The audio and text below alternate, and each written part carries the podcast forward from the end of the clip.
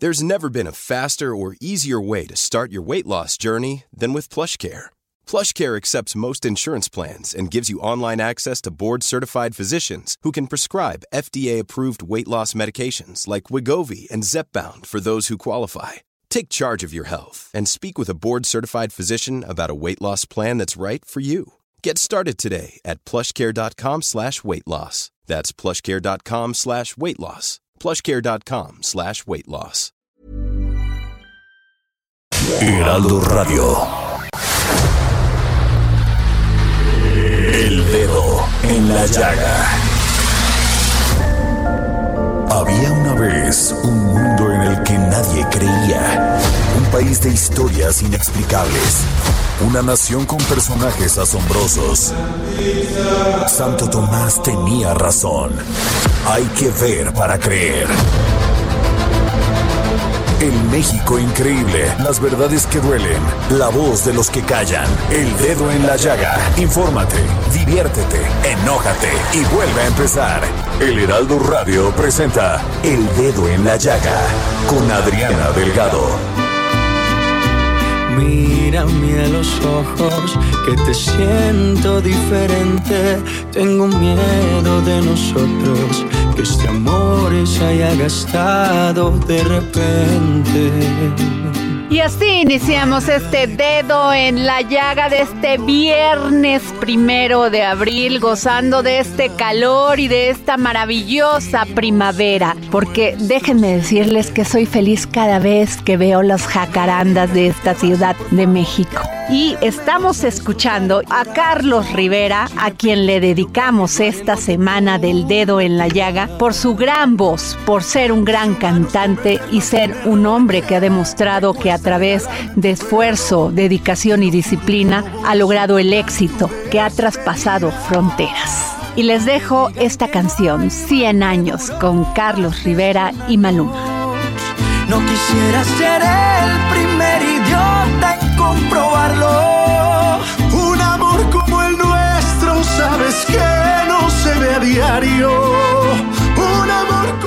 Es una mujer independiente, súper independiente, como ella misma se define. Una mujer que su pasión y su emoción la ha llevado a un éxito total. Heredera de una gran estirpe, de una estirpe de grandes artistas. Sí, tengo en la línea a María Penella. ¿Cómo estás, María?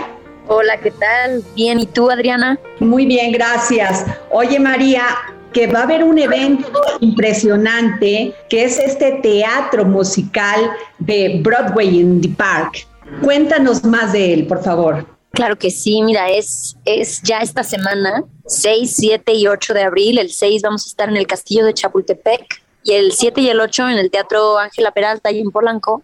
Y la idea es justamente llevar em, éxitos, grandes éxitos del teatro musical a un foro distinto, a un foro que no esté, digamos, encasillado en el formato de, un, de una función de teatro musical en la noche, fin de semana, sino que esto es, pues, entre semana, en un teatro al aire libre y en el Castillo de Chapultepec, que obviamente es un museo hoy en día, pero es un espacio distinto.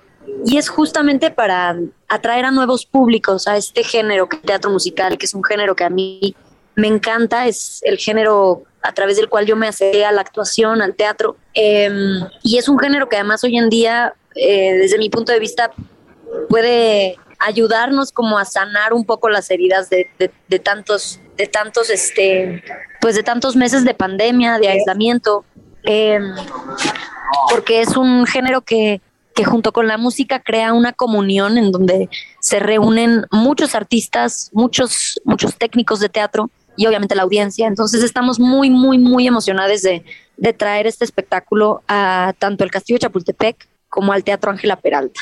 María, tú empezaste muy joven, a los 12 años. Eres actriz de televisión, teatro y comediante mexicana. ¿Cómo, eh, además de ser parte de una estirpe de grandes actores que nos han dado tanto a México, después de, de, de, de pero además eh, una mujer independiente, no sé si está bien dicho, empoderada, pero que a través de tus sueños has logrado el éxito. Cuéntanos más, por favor. Pues sí, yo empecé justamente en teatro musical. Em, a los 12 años estuve en la producción de, Violinista en el Tejado, este, bajo la producción de Morris Gilbert y Federico González Compeán, ahí en el, lo que era el, Centro Cultural Teatro 1, ahí en Chapultepec y Cuauhtémoc. Este, y desde entonces he hecho teatro musical, después estudié en Inglaterra y regresé a seguir haciendo teatro musical, hacer mucho teatro independiente, teatro comercial y recientemente un poco más de televisión y cine. Este,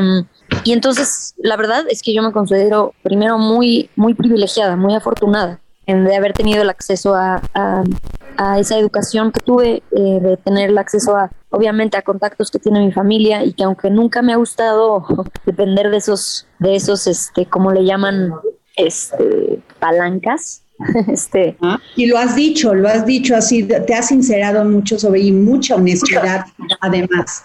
Sí, siempre me ha gustado eh, trabajar, trabajar para obtener, para obtener este, las oportunidades que he recibido y sin embargo no dejo de reconocer los grandes privilegios que, que tengo por venir de la familia que vengo, por el, por el, por la educación que tuve, etcétera, etcétera, por sí, por dónde nací. María, siempre pregunto esto, ¿origen es destino o carácter es destino? Yo creo que es una mezcla, Adriana. Yo creo que hay orígenes que innegablemente te, predeterminan y hay eh, características en la personalidad que indudablemente te llevan a, tomar ciertas decisiones que, que van o en beneficio o en detrimento, ¿no? De claro. nuestras trayectorias, así sea en esta carrera artística, sobre todo, este, ese origen es destino, eh, pero en todo en general, ¿no? María, eh, ¿cómo defines a una mujer contemporánea de este tiempo? ¿Cómo te defines tú? Wow, qué difícil pregunta.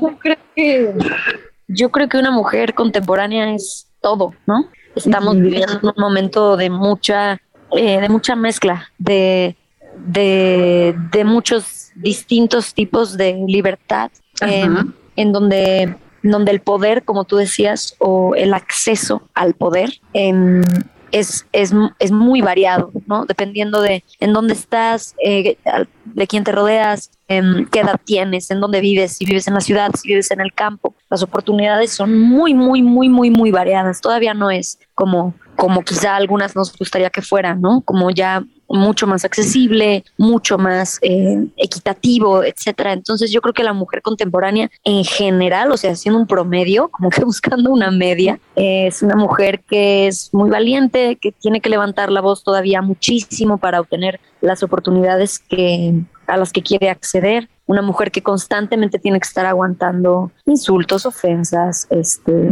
¿no? Eh, la gente que asume ciertas cosas que pues obviamente no son verdad. Y por otro lado, eh, las mujeres contemporáneas creo que em, sí, constantemente tenemos que hacer mucho, mucho esfuerzo por no hacer rabietas o por hacerlas, pero hacerlas eh, donde nos toca, en fin, y luego arrepentirnos de haber hecho o no hecho esas rabietas, este, decidir este, educar o no a nuestros pares, ya sea de nuestro mismo género o del sexo opuesto.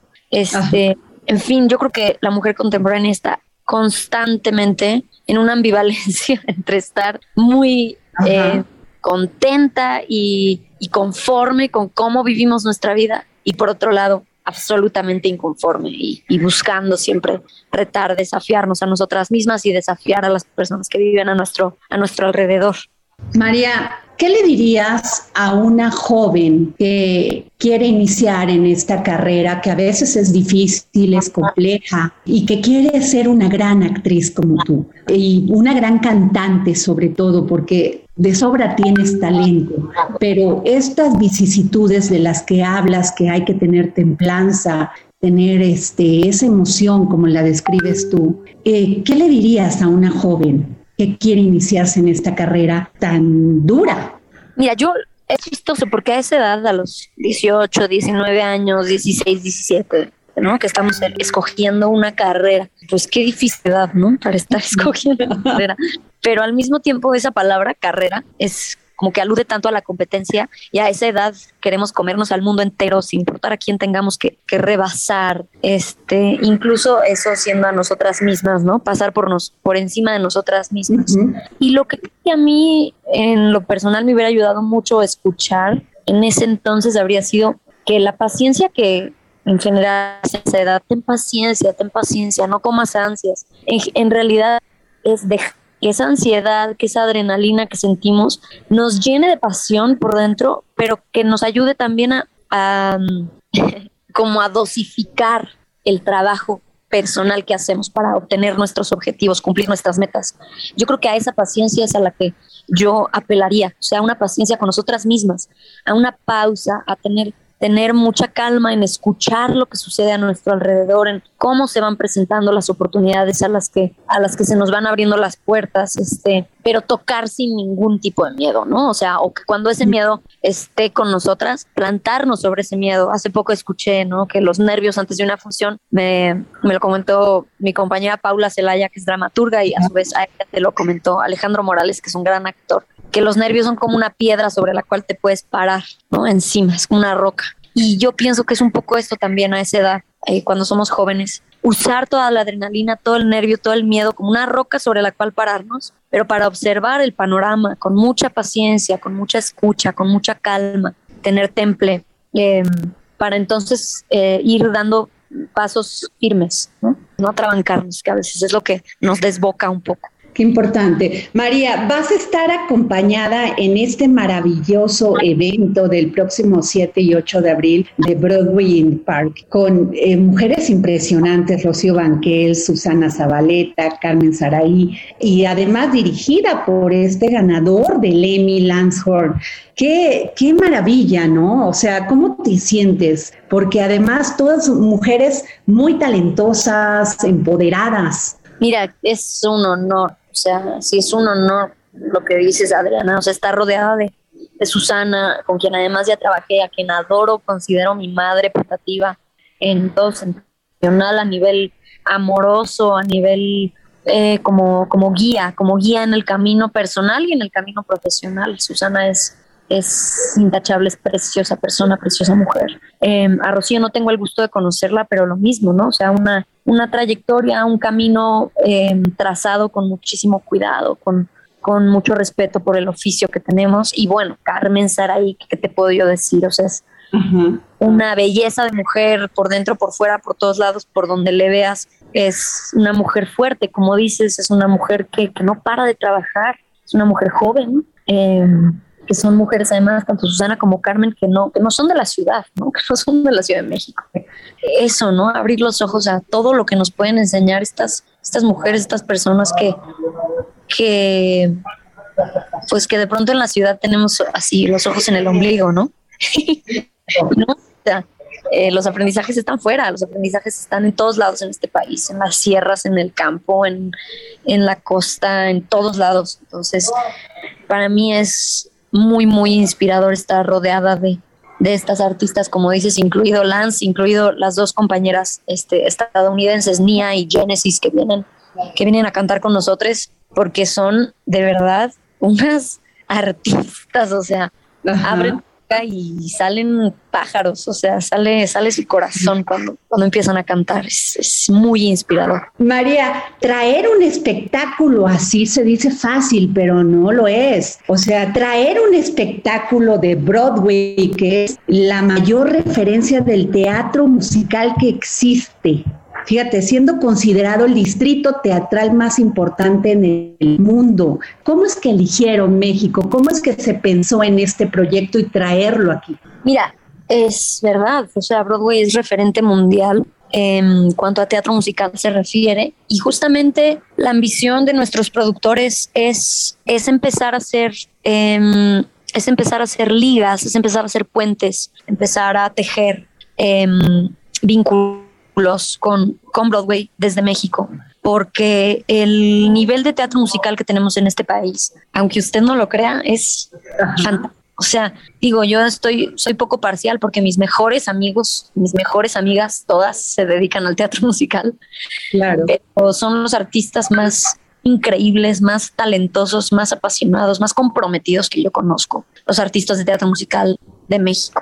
Y entonces es, es, es muy hermoso que se empiecen a tejer estos vínculos, que se empiecen a abordar estas relaciones para que en un futuro quien quita y, México y Broadway, la Ciudad de México, que también hay que decirlo, ¿no? Está dentro de las cinco ciudades donde más teatros per cápita hay, la Ciudad de México, junto con Buenos Aires, junto con Londres, junto con Nueva York, junto con Madrid. Es una ciudad en donde hay teatros para aventar, o sea, abres una alcantarilla y hay un foro. Este, entonces es, es muy emocionante que estas redes empiecen a tejer, porque yo sí creo que dentro de un futuro no muy lejano podríamos estar desarrollando eh, proyectos en conjunto Broadway México.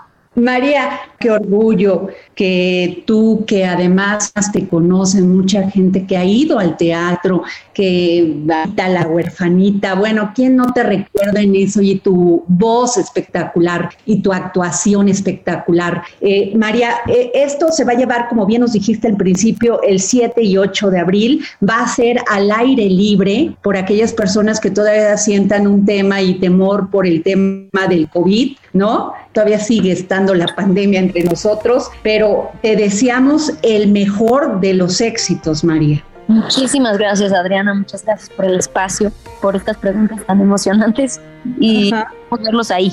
Aquí estamos, María, y gracias a ti por, por, por, tu honestidad, por tu sencillez, por tu humildad.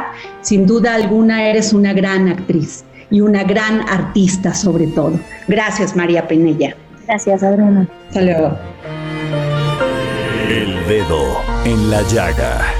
Después de esta gran entrevista que nos dio María Penella, esta gran artista de teatro musical que además es actriz, es una mujer empoderada, una mujer de, éxito, una mujer con una gran emoción y pasión por lo que hace. Tenemos ocho pases dobles para ir a ver Broadway in the Park, que se va a llevar a cabo este 7 y 8 de abril y es lo mejor del teatro musical de Broadway. Y sí, va a llegar a México con este espectáculo único al aire libre en el Teatro Ángela Peralta. Y fíjense nada más, Broadway es la mayor referencia del teatro musical que existe en el mundo. Así que no se pierde este evento. Tenemos para el dedo en la llaga ocho pases dobles de este gran musical cuyo director es este gran ganador del Emmy, Lance Horn, que es compositor, pianista, cantante y director musical. A quien me siga y a quien me mande un tuit a arroba Adri Delgado Ruiz se llevarán estos ocho pases dobles para ir a ver Broadway in the Park. Y hoy es viernes, viernes de Ignacio Anaya, gran historiador, y nos va a hablar de el corresponsal de guerra en la Revolución Mexicana. Cápsulas del pasado con el historiador Ignacio Anaya. Hola Adriana, hola amigos del dedo en la llaga.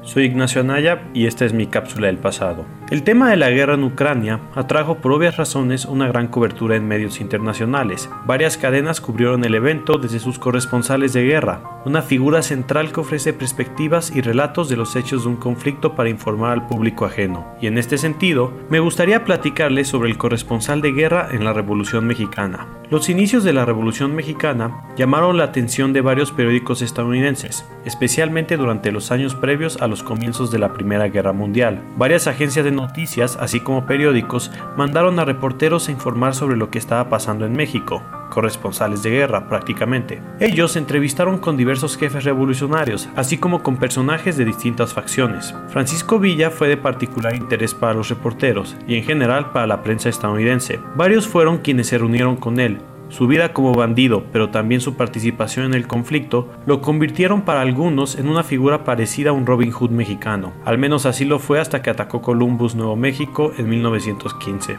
No obstante, hubo un reportero que siguió de cerca a Villa. Tal fue el caso de John Reed, quien fue un corresponsal de guerra mandado a México en 1913 por la revista Metropolitan. Estuvo presente con los villistas durante la toma de Torreón. Sus reportajes sobre Villa, por quien sentía gran admiración, hicieron que se ganara una gran reputación como corresponsal de guerra. Una vez que comenzó la Primera Guerra Mundial, los periódicos tuvieron que centrar su atención sobre lo que estaba aconteciendo en Europa pero aún así siguieron dándole cobertura a la Revolución Mexicana. Cabe mencionar que varios de estos periódicos no eran objetivos y tenían claras preferencias sobre ciertas facciones que por otras. Por ello, John Reed fue mandado a la Primera Guerra Mundial donde cubrió el conflicto en el este de Europa. Después estuvo presente en Rusia durante la Revolución de Octubre en 1917, acontecimiento que le generó mucha simpatía por los bolcheviques. Falleció en Moscú el 17 de octubre de 1920 y actualmente se encuentra enterrado en la necrópolis de la muralla del Kremlin. Reed es uno de los tres estadounidenses que se encuentran ahí enterrados. Y bueno, esta es la historia de un corresponsal de guerra que estuvo en México y después en la Primera Guerra Mundial, que además nos sirve para entender cómo funcionaban estos corresponsales de guerra en aquellos tiempos, pues el caso de Reed es solo un ejemplo de varios personajes que estuvieron cubriendo diferentes guerras a lo largo de este periodo. Espero que les haya gustado este episodio y recuerden seguirnos también en Spotify. Muchas gracias y hasta la próxima. Y desde Argentina y en exclusiva para el dedo en la llaga, nuestro gran filósofo reconocido, Hernán Melana. Filosofía, psicología, historias con Hernán Melana. Hola Adriana y oyentes del dedo en la llaga. Hoy vamos a hablar de Eros y Tánatos que es una de las teorías desarrolladas por Sigmund Freud, pero que había sido elaborada antes por Sabine Spielrein, en donde nos describen dos pulsiones del ser humano, a las que denominan Eros y Tánatos. Y Eros y Tánatos no constituyen un mito en sí mismo, sino que son dos términos que utilizará Freud para describir situaciones o pulsiones del ser humano. Eros, como ya sabemos, es el Dios del amor, es el que tiende no solo a enamorar y unir a las personas, sino que tiende a que las personas se interesen por otras personas. Es decir, hace que alguien vaya hacia la otredad. Por otro lado, Thanatos viene a significar la disgregación, lo que hace que no haya unidad, que no haya un ir hacia el otro, sino que se contraponga al otro. Y la palabra Thanatos en realidad hace referencia a un lugar que es mencionado por los griegos, por Homero, por ejemplo, como un lugar en donde no hay sueños, en donde hay encierro y hay oscuridad. Y lo interesante es que comparte raíz con otra palabra, con una única palabra más en griego, que es el tálamon, de donde viene la palabra tálamo, que era el lugar que habitaban las mujeres es una habitación central y oscura de la casa a donde las mujeres se retiraban cuando acontecía la menstruación. Es decir, que el tálamo también está vinculado a la oscuridad y al encierro, así como a la mujer y al amor. Y decía antes que fue Sabina Spielrein la primera en hablar de las pulsiones, que ella habló de vida y de muerte, refiriéndose a algo que ella experimentaba. Ella realmente experimentaba a Eros y a Tánatos dentro de sí misma. Y va a hacer un artículo, un ensayo en realidad, acerca de estas pulsiones. Y Freud luego escribirá un libro nueve años más tarde llamado Más allá del principio del placer, en donde tomará la teoría de Sabine Spielrein y utilizará los términos eros y tánatos. Freud dirá textualmente que el hombre no es una criatura tierna y necesitada de amor solamente, sino que por el contrario es un ser cuyas disposiciones instintivas también debe incluirse una buena porción de agresividad. Por consiguiente, el prójimo no es únicamente un posible colaborador y un posible objeto sexual, sino también un motivo de tentación para satisfacer la agresividad, para explotar la capacidad del trabajo sin retribuirla, para aprovecharse sexualmente sin su consentimiento, para apoderarse de sus bienes, para humillarlo, para ocasionarle sufrimientos, martirizarlo y matarlo. Es decir, lo que estos pensadores nos dejaron es esa claridad para que podamos entender nuestras pulsiones, la materialista y la espiritual, la que aniquila y la que da vida. Me despido con una frase de Sabine Spielrein que dice así, es el clímax y nada más que eso. ¿Qué sucede al ser humano cuando se entrega a lo sensual? Al procrear se unen la célula femenina y la masculina. Cada célula es aniquilada como unidad propia y de esa aniquilación surge una nueva vida. La flor de un día también da su vida al sembrar la semilla de la próxima generación.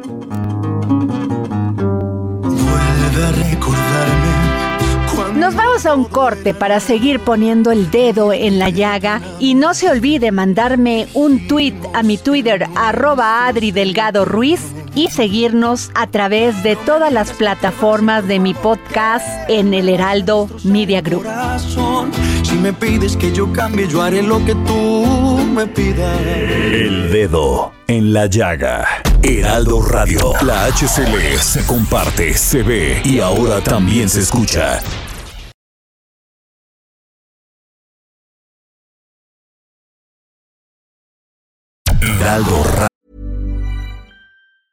Hey, I'm Ryan Reynolds. Recently, I asked Mint Mobile's legal team if big wireless companies are allowed to raise prices due to inflation. They said yes. And then when I asked if raising prices technically violates those onerous two year contracts, they said, What the f are you talking about, you insane Hollywood ass?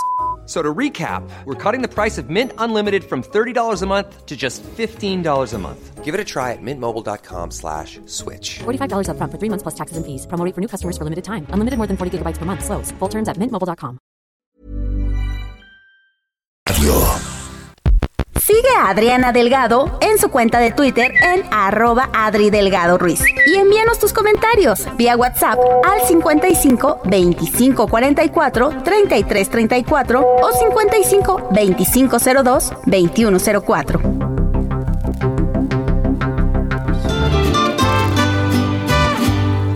No me digas que te vas a ir, por favor, que me vas a destrozar el corazón. Si tú quieres. Y regresamos del corte. Nos están escuchando a través de esta gran cadena de radio, El Heraldo Radio y del Heraldo Media Group. Y ahora los invito a escuchar una entrevista que realizó mi compañero Jorge Sandoval al autor de la novela Tiempos Canallas, Jaime Alfonso Sandoval. Vamos a la entrevista.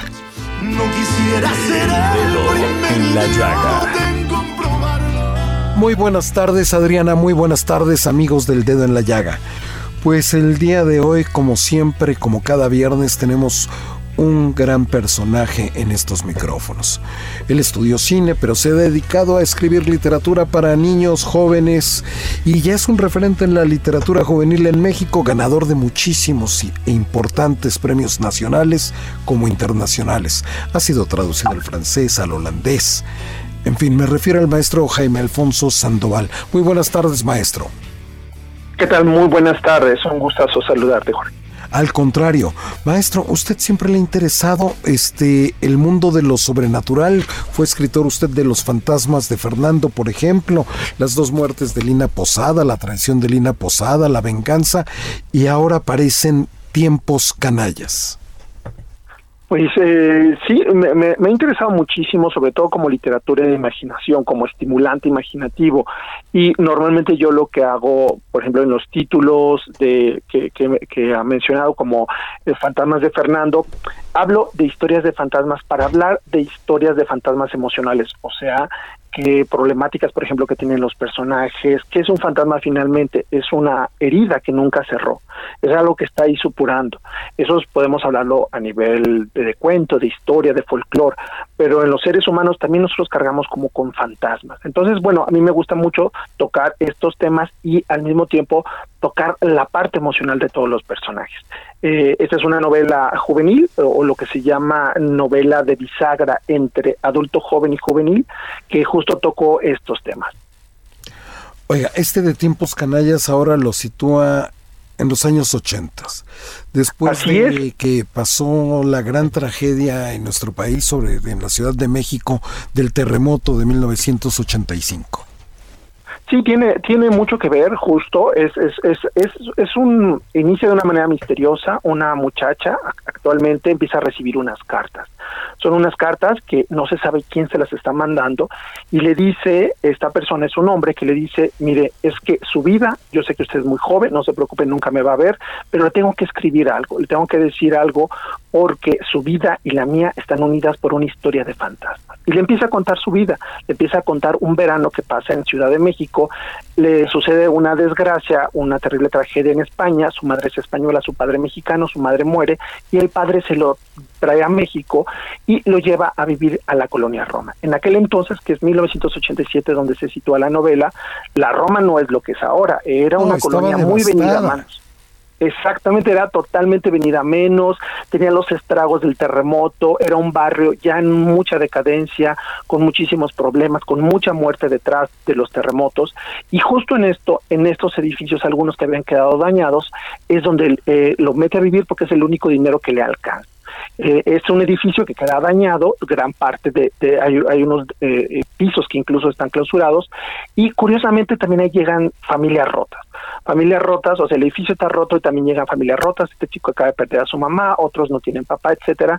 Y dentro de este edificio, bueno, este chico llega como en duelo y empieza a hacerse amigo de estos, hay otros niños, otros chicos, hay adolescentes que están investigando y le cuentan que una vecina acaba de desaparecer hay un misterio dentro de este edificio que tiene muchas leyendas y una vecina no se sabe dónde quedó y desapareció. Entonces empiezo yo a contar esta historia eh, situando en este México en la famosa década perdida también que le dicen que era eh, una década con muchos problemas económicos, pero es justo el momento donde este chico empieza a despertar, encuentra su primer amor, sus primeros amigos, etcétera, y voy haciendo todo este, el retrato de esta generación eh, alrededor de este barrio y de este edificio. Estamos conversando con Jaime Alfonso Sandoval, escritor de Tiempos Canallas y de muchísimos otros libros, pero estamos hablando justo de este, de Tiempos Canallas.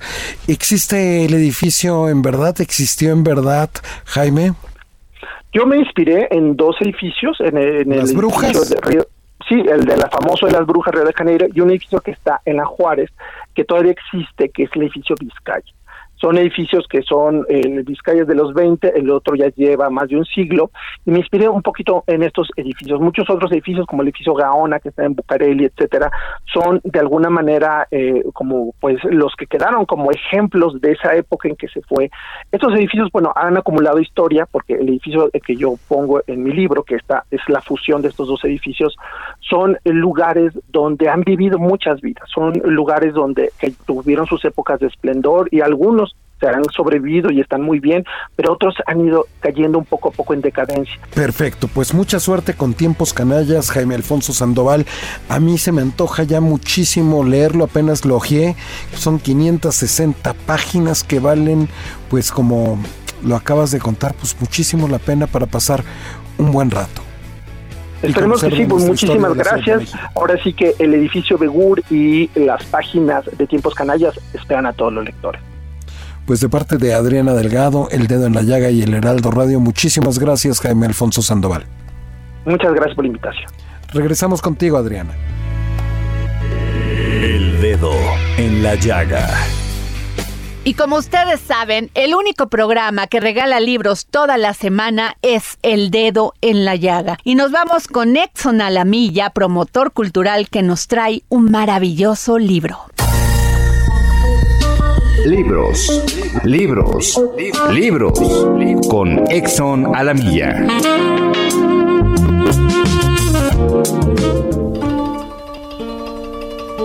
Gracias, querida Adriana. Audiencia del dedo en la llaga. Hoy les vengo a hablar de la novela Soy un gato, del escritor japonés Natsume Soseki, publicado en español por Alianza Editorial. Soy un gato, aunque todavía no tengo nombre.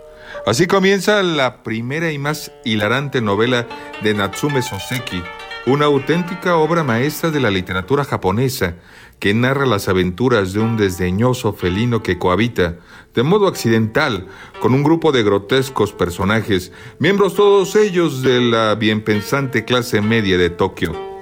el dispéptico profesor Kazumi y su familia, teóricos dueños de la casa donde vive el gato, el mejor amigo del profesor, el charlatán e irritante Metier, o el joven estudioso Kangetsu, que día sí día no intenta arreglárselas para conquistar a la hija de los vecinos. Escrita justo antes de su aclamada novela Bochan, Soy un gato es una sátira descarnada de la burguesía Meiji, dotada de un ingenio a prueba de bombas y de un humor sardónico, recorre las peripecias de un voluble filósofo gatuno que no se cansa de hacer los comentarios más incisivos sobre la disparatada sociedad occidental y también sobre los personajes con los que les ha tocado convivir.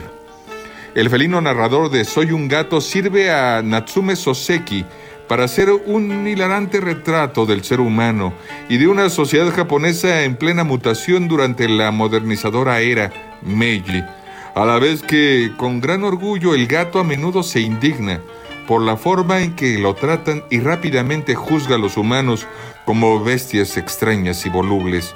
No escapan a su penetrante mirada ni la propia familia Katsumi con su esposa, sus tres hijos y Osan, la criada, ni los numerosos personajes como Metier o Kangetsu, el estudiante de doctorado excéntrico, y muchos otros visitantes que hacen de la novela una estampa, a la vez festiva y feroz, de la humanidad.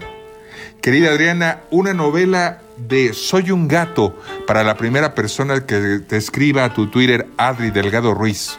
Muchas gracias, Adriana. Muchas gracias, audiencia del dedo en la llaga. Regresamos con más historias y autores la próxima semana. Y recuerden que al que me siga y me mande un tweet se va a llevar este libro. Y desde Perú, en exclusiva también para el dedo en la llaga, tenemos a John Choi, gran astrólogo peruano y comunicador motivacional, quien nos va a hablar de la adaptación, aceptación y valoración de todo lo que nos brinda la vida. Vamos con él.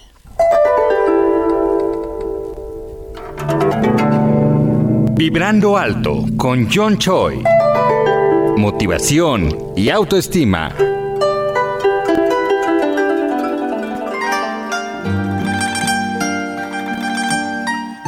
Si nosotros aprendemos a valorar todo lo que el universo nos está regalando, estaremos vibrando en alto. Valoremos cada segundo, el tiempo, la familia, el hogar, las experiencias que nos da la vida, la parte laboral, la condición en donde nos encontremos, el despertar, la cama que tenemos, los alimentos que tomamos, nuestros pies, nuestra columna, nuestras manos, apreciemos y valoremos cómo somos, aceptándonos, respetándonos y aprobándonos a nosotros mismos. Con nuestras canitas, poco cabello, mucho cabello, seamos personas grandes, delgadas, con mayor edad, con una casita pequeña, con una casita muy grande, con una simple bicicleta o con un buen automóvil. Valoremos cada tiempo, cada momento. Valoremos el sol, no nos corramos del sol. Valoremos la lluvia, mojémonos con la lluvia saltemos, riemos, disfrutemos hasta de un heladito, de un pesito o una gran mesa de un extraordinario buffet. Valora cada experiencia vivida. La valoración te hace reflexionar. He visto muchos casos donde los jóvenes se desenfocan, salen de la ruta del camino y viven un presente tal vez que por el momento no pueden comprender. Pero los años, las derrotas, el vencer obstáculos y dependiendo de cada uno nos hace grande y ver con valoración todo el recorrido de nuestras vidas. La palabra misma en sí es el acompañante de tus acciones y por lo tanto le vamos dando un ingrediente especial, mágico, sobre la valoración. Tengas poco o mucho, valora. Tengas un buen amigo, un solo compañero, valora. Valora a tu esposa, esposo, a tu novia, a tu novio. Valórense entre hermanos, porque llegamos a un momento y a un ciclo de edad donde cada uno va a tener que tomar su propio rumbo. Valoren el tiempo. Gracias por permitirme entrar a su mente, espacio, a su hogar en cada segmento y secuencia. Yo valoro el tiempo que me brinda. Nos vemos en la próxima secuencia. Cierren sus ojos. Repitan después de mí. La armonía me rodea. Escucho con amor lo bueno y lo placentero. Soy el centro de amor. Veo con amor y júbilo. Me estoy creando una nueva vida que me encanta mirar. Me dispongo a ver mi belleza y mi magnificencia. La vida es eterna y está llena de júbilo. Renuncio a la necesidad de tener razón. Estoy en paz. Me amo y me apruebo. Hoy no hay peligro en ver. Estoy en paz. Me amo y me apruebo en el aquí y ahora. Acepto la orientación divina y estoy siempre a salvo. Veo que estoy a salvo aquí y ahora. Estoy en paz con el proceso de la vida y confío. Me siento a salvo y feliz. Siempre feliz. Cierren sus ojos.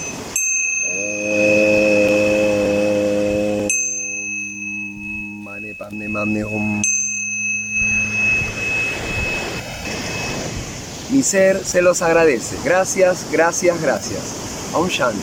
Sheshe, Namaste.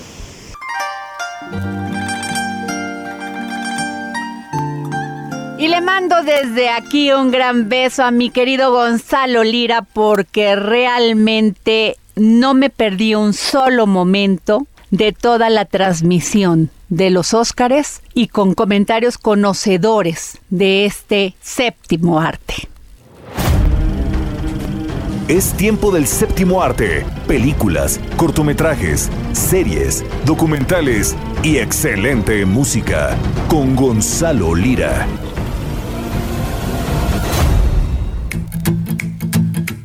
Hola, ¿qué tal Adri? Muy buenas tardes a ti y a toda la gente que nos escucha por aquí por el dedo en la llaga. Yo soy Gonzalo Lira y como todos los viernes vamos a platicar de cine, vamos a platicar de series, pero esta vez vamos a platicar como de una especie de híbrido. ¿Por qué? Porque eh, a través de la página de Convoy Network se lanzó la nueva película dirigida por Olayo Rubio, este ex locutor de radio de los años 90, principios de los años 2000, que después dio el salto al podcast, quizá uno de los primeros mexicanos en hacer podcast y que eventualmente también empezó a hacer cine, pues bueno, tiene un nuevo proyecto que es una especie de híbrido entre lo que siempre ha hecho detrás de un micrófono, escondido de una cámara, pero también de los experimentos audiovisuales que ha llegado a poner en la pantalla grande. Esta vez es un proyecto que está disponible ya completamente gratis a través de convoynetworks.com y que se centra en una inquietud que tenía Olayo Rubio desde hace varios años. ¿Qué es ser mexicano? ¿Qué es lo que define nuestra identidad como mexicanos y como mexicanas? ¿Realmente somos estos personajes joviales o del otro extremo realmente somos estas personas corruptas, corrompidas, corrompibles.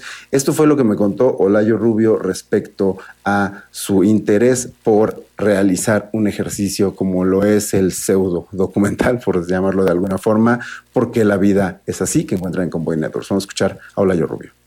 Me considero una especie de mexicano tardío, porque pasé una buena parte de mi infancia en Tijuana, bueno, en la frontera de Tijuana y San Diego, ¿no? Y aunque estaba físicamente en México, mi corazón y mi cabeza seguían en Estados Unidos, consumiendo productos culturales provenientes de Estados Unidos. Y ya más grande, de hecho ya, ya como adulto, es cuando me empecé a interesar mucho más en México y en tratar de entender cómo es México, cómo es el mexicano, eh, por qué la selección mexicana de fútbol no logra cruzar la barrera del quinto partido. Ahora, esta película está basada en un podcast y este podcast... Eh, es una parodia de programa de investigación combinada con divulgación filosófica. Lo narra Rubén Moya, una institución del doblaje, la voz de He-Man y de Ripley, aunque usted no lo crea, y muchos programas. La voz de Morgan Freeman en español. Y, ahí nos hacemos en cada episodio distintas preguntas, como por ejemplo, ¿por qué el mexicano eh, no lee? ¿O por qué el mexicano o los mexicanos son racistas, incluso con el propio mexicano, ¿no? pensamos que lo, idea, lo ideal era eh, concentrarnos en el mexicano y principalmente en el tema de la identidad del mexicano. ¿Por qué somos como somos? Porque por un lado somos corruptos y traidores, pero por otro lado somos gentiles y hospitalarios y honrados. Hay muchas contradicciones en la supuesta identidad del mexicano, ¿no? Así que ahí lo tienes, no sin dejar de tener un proceso de investigación detrás, pero también eh, dándole prioridad al sentido del humor, a la ironía. Eh, ¿Por qué la vida es así? Es un ejercicio audiovisual que nos lleva a cuestionarnos nosotros mismos y nosotras mismas de qué se trata ser mexicano, pero también escuchar lo que muchas otras personas tienen en su cabeza cuando se les habla de este tema. Para eso deben de echarse un clavado en este documental. Yo me despido. Cualquier cosa, ya saben, me encuentran en las redes como Gonzalo Lira, arroba gonis, g o n y z Adri, que tengan excelente fin de semana. Si usted quiere saber qué comer y qué beber durante este fin de semana, no se puede perder el momento GastroLab de Miriam Lira. GastroLab. Historia, recetas, materia prima y un sinfín de cosas que a todos nos interesan.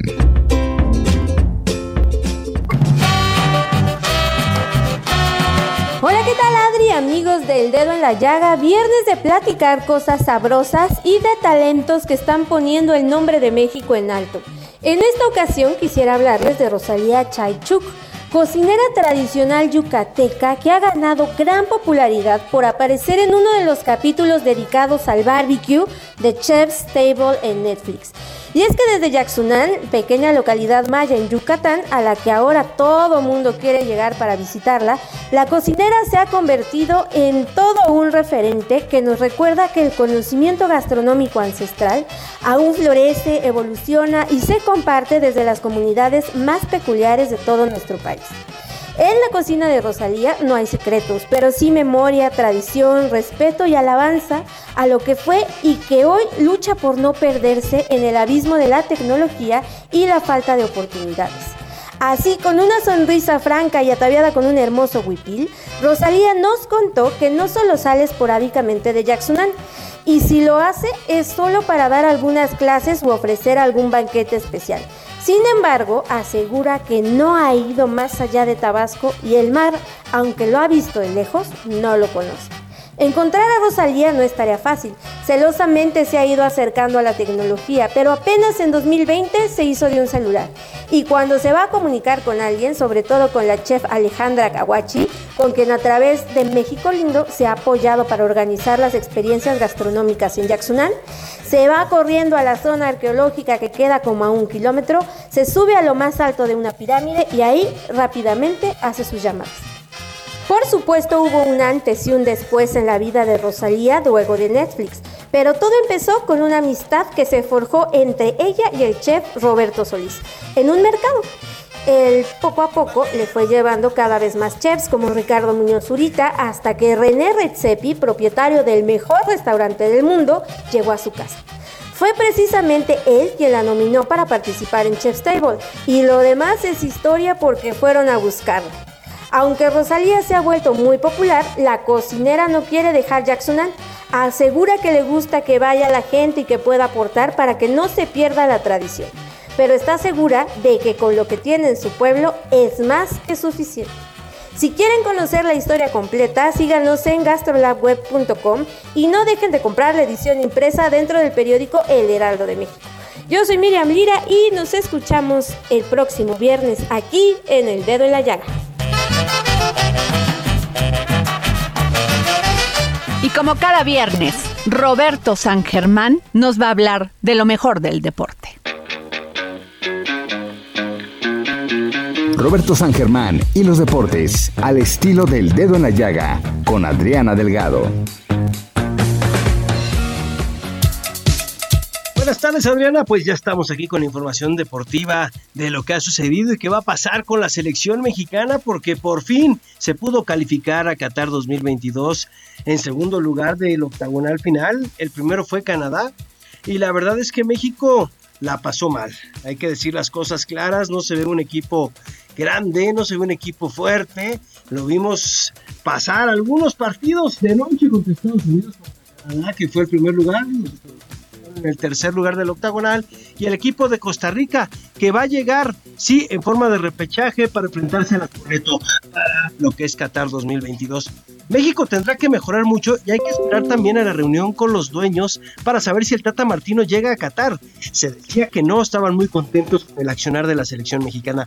Vimos a jugadores que les quedó grande el paquete. Vemos a un Raúl Jiménez que no está bien, mi querida Adriana. Tampoco el Chucky Lozano que se quejó del Estadio Azteca, que no es bueno jugar en la Ciudad de México por la altura para algunos que vienen del extranjero. Héctor Herrera no es el mismo cuando juega con la selección que cuando juega con el Atlético de Madrid. Así que, pues hay que ver. También vimos al equipo mexicano que cuando lo presionan desde la salida le cuesta mucho trabajo y se tendrá que estar haciendo mucha labor en esa zona, ¿sí? También ver a nuestros centrales, los laterales, que no se entran un solo pase cuando van corriendo bien. La verdad es que nos falta mucho eso. Y así que, pues será interesante ver toda esta cuestión. No, México está en el bombo 2 porque no es cabeza de serie, simplemente no pudo llegar porque ganó Portugal y ellos entran como cabeza de serie. Así que ya estaremos muy al pendiente de lo que pasa con la selección mexicana para Qatar 2022. Y hablando de otros temas, ahora hablemos de la Fórmula 1 porque se dio a conocer que Estados Unidos para el 2023 va a tener tres grandes premios, recordando que Liberty Media es la dueña de los derechos de la Fórmula 1. ¿Cuáles van a ser? El de Austin, el de Miami, que es el nuevo que entra en el 2022, que es callejero, y se habla de que también van a estar Las Vegas, el Gran Premio de Las Vegas. En los 80s, eh, si no mal recuerdo, también se corrió alguna vez la Fórmula 1 ya. Entonces, ya estaremos muy al pendiente de lo que sucede también en este Gran Premio en la ciudad del pecado como es conocida Las Vegas. Las apuestas y ahora viene el glamour de la Fórmula 1. Ya tenemos NFL y ahora la Fórmula 1 va a estar en Las Vegas, en la ciudad del desierto. Así que, pues es lo que tenemos, lo más importante del fin de semana, mi querida Adriana. Que pases un buen fin de semana, igual a todos nuestros radioescuchas. Yo soy Roberto San Germán. No me digas que te vas y por favor, que me vas a destrozar el corazón. Muchísimas gracias por escucharnos y como siempre les digo, gracias por permitirnos entrar en su corazón. Gracias al equipo que hace posible el dedo en la llaga. Nos vemos el lunes. Tenga usted un gran fin de semana. Aunque digan que no hay mal que duró más de 100 años. No quisiera ser el primer idiota en comprobarlo. El Heraldo Radio presentó El Dedo en la Llaga con Adriana Delgado. Heraldo Radio 98.5 FM, una estación de Heraldo Media Group, transmitiendo desde Avenida Insurgente Sur 1271, Torre Carrachi, con 100.000 watts de potencia radiada.